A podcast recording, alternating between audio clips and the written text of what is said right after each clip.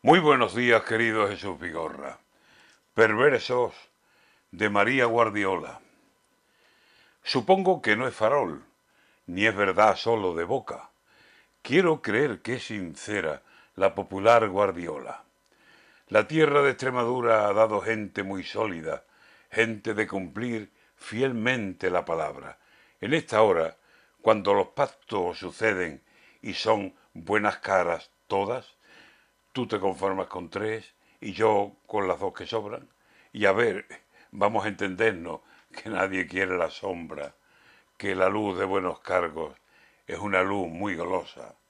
La popular extremeña ha dicho que no negocia para gobernar con vos, que ella prefiere estar sola y que el mando quede en otros, aunque sean de acera roja. Si lo de María es coherencia ideológica, habrá que subir a un trono a la rubia Guardiola y como ejemplo ponerla en ocasiones históricas en que, con tal de mandar, unos, unas, otros, otras, pasaron por aro ardiendo y tragaron de las gordas. Esta actitud de María, ¿a qué obligará? ¿Habrá otra convocatoria de voto? ¿De quién será la victoria? Cuando faltan 30 días para el día 23 J, ¿qué va a ser Extremadura y qué va a ser Guardiola? ¿Será de los socialistas el nuevo poder que asoma? ¿Crecerán los populares? ¿Y vos qué va a hacer ahora?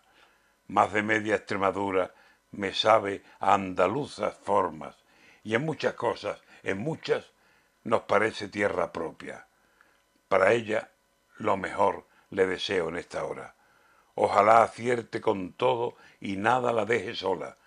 De momento, yo le aplaudo, si es verdad cuanto pregona, la coherencia que perfila doña María Guardiola.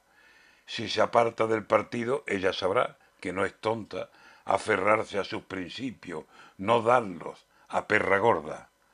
Pero esperemos a ver en qué termina la cosa.